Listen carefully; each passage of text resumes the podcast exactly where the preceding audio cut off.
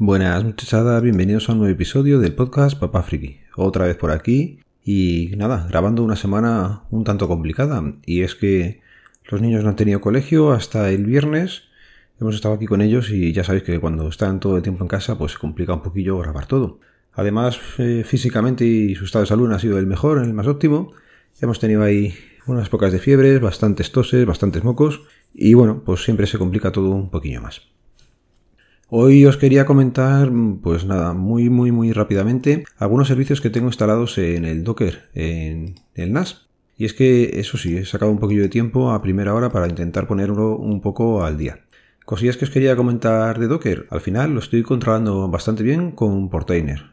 Portainer es como otro propio contenedor que lo que sirve es para controlar, pues eso, los Docker o las imágenes que vas haciendo. Y ya digo, durante este puente he aprendido a, a usar los stacks los stacks son como pilas en los que se podrían llegar a poner eh, diferentes Docker o la parte del Docker Run o el Docker File o el Docker Compose. Eh, mejor dicho, el Docker Compose es lo que vamos a controlar con los stacks. Y nada, he aprendido a escribirlos aquí. Es muy sencillo. Tú le das a stacks, le das a añadir un stack, le tienes que poner un nombre, eh, pinchas, puedes hacerlo por web editor, upload, usar un repositorio Git o una plantilla pues yo lo que hago es en el web editor pegarle la parte que estás cogiendo normalmente del repositorio donde estás consultándolo o la página web.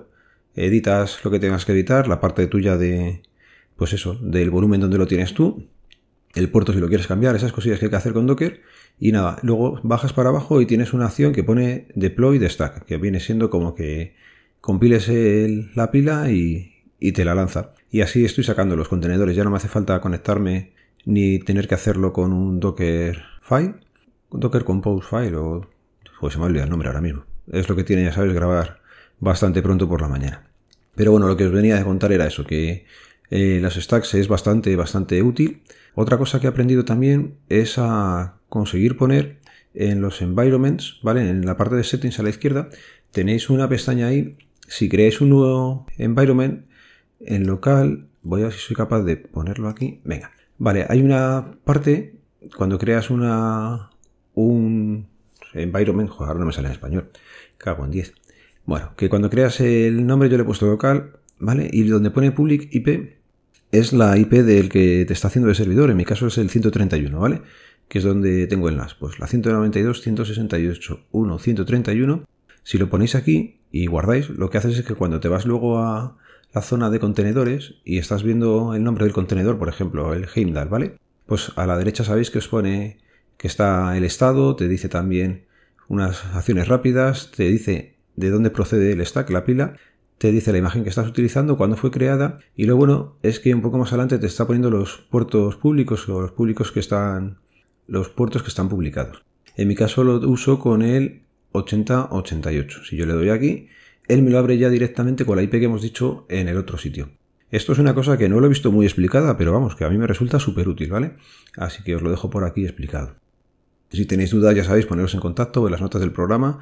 Están los métodos de contacto y me hacéis llegar las que tengáis y se os ayudará en lo que pueda, que yo todavía en esto, pues, ¿qué queréis que os diga? Me manejo, pero no me siento muy, muy cómodo. Hay cosillas todavía que se me escapan. Venga, y lo que os quería comentar hoy. Los Docker que tengo ahora mismo corriendo. Tengo AdWord Home, que si le doy, no sé, yo creo que este todavía no está funcionando bien bien del todo, ¿vale?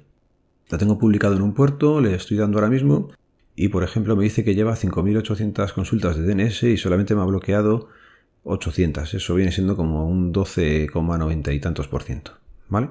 No está mal, ya se van viendo diferentes equipos clientes conectados a él, o sea que sé que lo estoy haciendo bien, pero yo sigo viendo demasiada publicidad o creo que veo demasiada publicidad, pero bueno. Venga, otra imagen que tenemos puesta por aquí es la de Heimdall. Heimdall es una página de inicio, vamos a llamarlo así, ¿vale? Donde puedes ir poniéndole servicios a los que quieres acceder. Lo deja bastante bonito y yo creo que es bastante habitual, este ya la gente lo conoce bastante. Tengo corriendo también Home Assistant, no vamos a entrar mucho más, es Home Assistant para tema de domótica y para controlar cosillas. Venga, he probado el otro día Homar. Este es parecido a Heimdall, hacen lo mismo, y de este lo que me gusta es el aspecto físico, o sea, la portada como te lo pone, y que puedes mover tú los enlaces a, las páginas que te estás poniendo, a los servicios.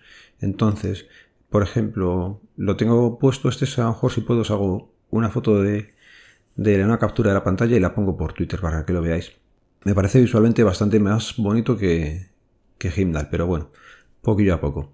Ya digo, puedo tener, por ejemplo, eh, los enlaces a la derecha o a la izquierda, dejando un poquillo de margen al otro lado, al lado contrario, donde puedes poner, por ejemplo, el calendario, la temperatura del viento, y también se pueden poner cosillas para ver las descargas que estás haciendo de transmisión o de otro agregador P2P.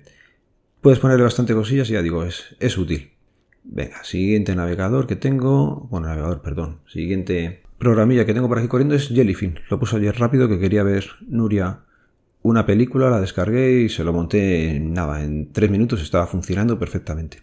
Vale, tengo puesto Cavita. Cavita es como un calibre pero orientado a, a cómics, a libros y va bastante, bastante bien. Me ha gustado, lo comentaron por el grupo de Vidas en Red y nada, funcionando lo mismo. Nada, este dio un poquillo de problemas a la hora de indicarle las rutas, pero no sé por qué al principio no, me echaron una mano. Perdona, no me acuerdo cómo te llamabas, tío. Y ya está, funcionando y bastante bien. Lógicamente tengo también a Portainer, es el contenedor con el que me estoy manejando los otros contenedores. Tengo instalado Pijol, pero este Pijol que tengo instalado algo raro le pasa porque no llego a él. Me explico. Llego a él, le puedo configurar, pero luego no recibe ninguna conexión.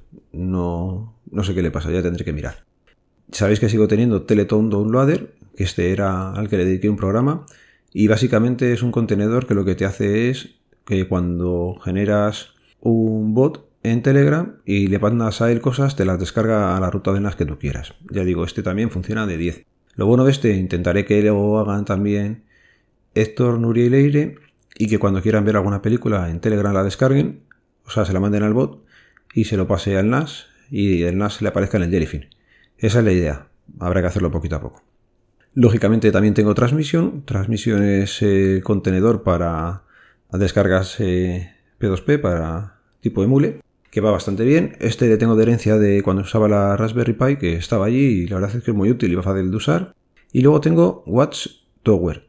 Este es un contenedor que se supone que lo que hace es actualizarte el resto de contenedores. Le tengo, pero me gusta usarle poco, porque al final, cuando los actualiza, algunos me van bien, otros como puede ser, por ejemplo, AdWord Home, me lo reiniciaba, pero como que lo tenías que volver a, configurar todo y era un, un fastidio. Así que he visto que hay otra forma que es entrando al contenedor, parándolo, haciéndole el pull que lo descarga la nueva imagen, lo vuelves a arrancar y se supone que así no tienes que estar configurando, así que iré echando un ojo a esta parte.